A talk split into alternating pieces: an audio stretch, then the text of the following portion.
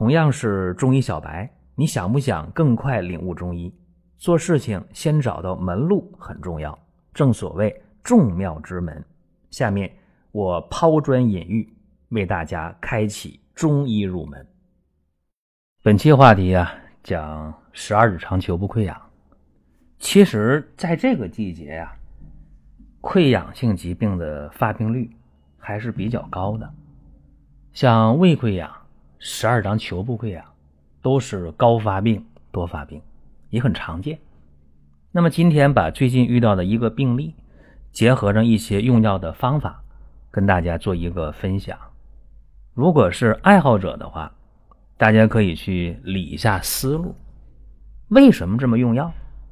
如果呢是同行的话，大家呢也可以做一个参考啊，或者说呢在评论区，大家可以提出。自己的一些意见呢、建议啊，欢迎探讨，都可以。当然，也可以在公众号啊，咱们展开探讨都没有问题。好了，下面我们进入正题。首先呢，胃溃疡和十二肠球部溃疡，它都是周期性、节律性的腹痛。呃，区别是什么呢？是胃溃疡啊，往往是餐后腹痛，就是说吃饱了疼，一直疼到食物消化的差不多了，它不疼了。这个呢，就是胃溃疡。十二肠球部溃疡呢，正好相反，它是空腹腹痛。说白了呀，胃里东西消化差不多了，饿的时候开始疼，疼到什么时候呢？疼到吃点东西它就不疼了。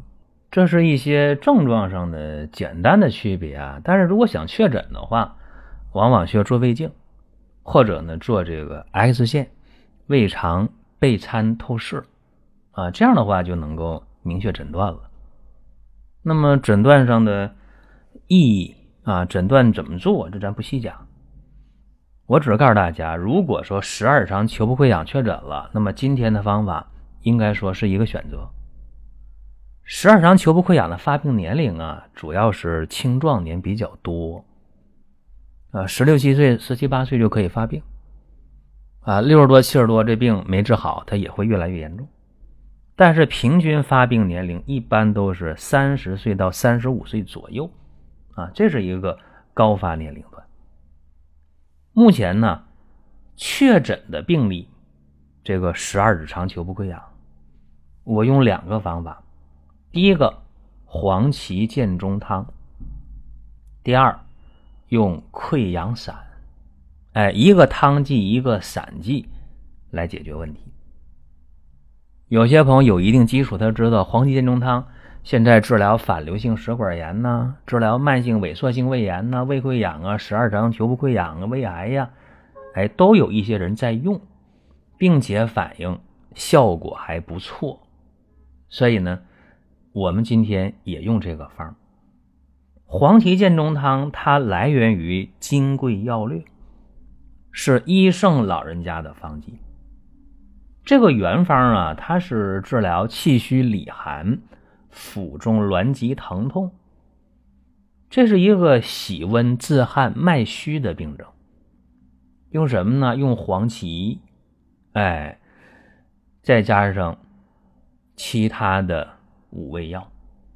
你看啊，白芍、桂枝、生姜、炙甘草、大枣，哎，另外加一个饴糖，就是高粱饴呀，饴糖。这个方啊，黄芪、大枣、甘草补脾益气，桂枝、生姜温阳散寒，白芍药缓急止痛，饴糖补脾缓急。当然，这个方也有人说我治慢性肝炎，我用的得心应手。有，还有治疗阳虚感冒的，治便秘的，治溃疡性结肠炎，你看效果也好。还有人说我在妇科用的也好啊，盆腔炎不孕症。子宫内膜异位症、原发性痛经，他说用都不错，这就是中医讲的异病同治啊，不是一个病，但是你只要属于脾胃虚寒这个症啊，不同的病都能用同一个方这是黄芪建中汤啊，它这么一个基本的情况啊。还有一点就是现代药理啊，有这么一个说法。说黄芪建中汤呢，它是镇静解痉，第二个痉是痉挛的痉啊，镇静解痉解痉挛，解除这个胃肠道平滑肌啊，它的一个痉挛。包括呢，子宫也是啊，子宫平滑肌痉挛，解除痛经呗，而且还能抑制胃酸的分泌，还能促进溃疡面的愈合，有止血、调节黏膜组织代谢的作用啊，甚至有人说还能降血糖，还能调免疫等等啊。西医这块呢，我就不细展开去讲了啊，我下面通过一个病例啊，给大家讲一下。我接触一个病号啊，二十九岁男性。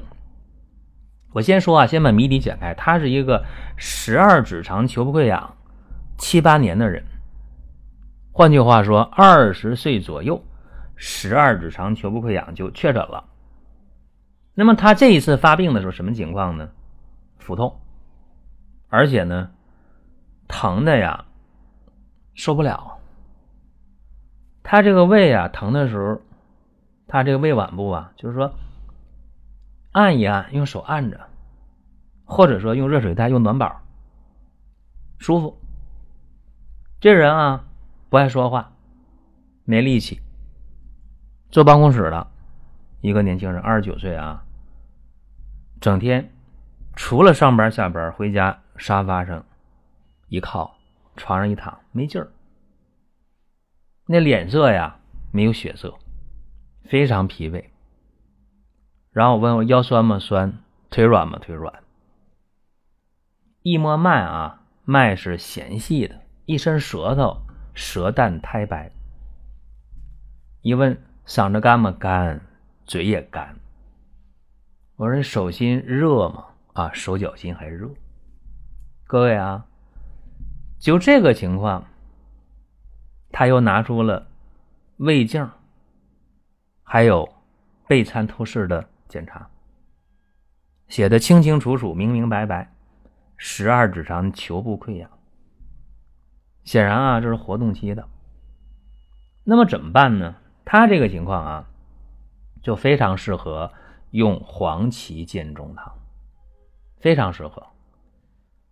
除了能够疏肝暖胃啊，用这个方还能治疗中焦虚寒之虚劳里疾。咋理解呢？脾胃虚寒呢，劳心劳力过度啊，身体虚啊，身体瘦弱呀，面色无华呀。于是呢，在黄芪健中汤的这个基础上，又把溃疡散给它匹配上，就是两个方一起来。来看一下具体的用量用法啊：黄芪五十克，白芍药三十克，桂枝十五克，生姜十五克。炙甘草十五克，大枣去核十枚，饴糖五十克。这个啊是一副药的量，每天一副药，三个星期是一个疗程，这还真急不得。同时啊，我把溃疡散的组方和具体的成分说一下：乌贼骨三百克，浙贝母五十克，生大黄五十克，生甘草三十克。这四味药啊，给它打成细粉啊，装在干净的瓶里边备用。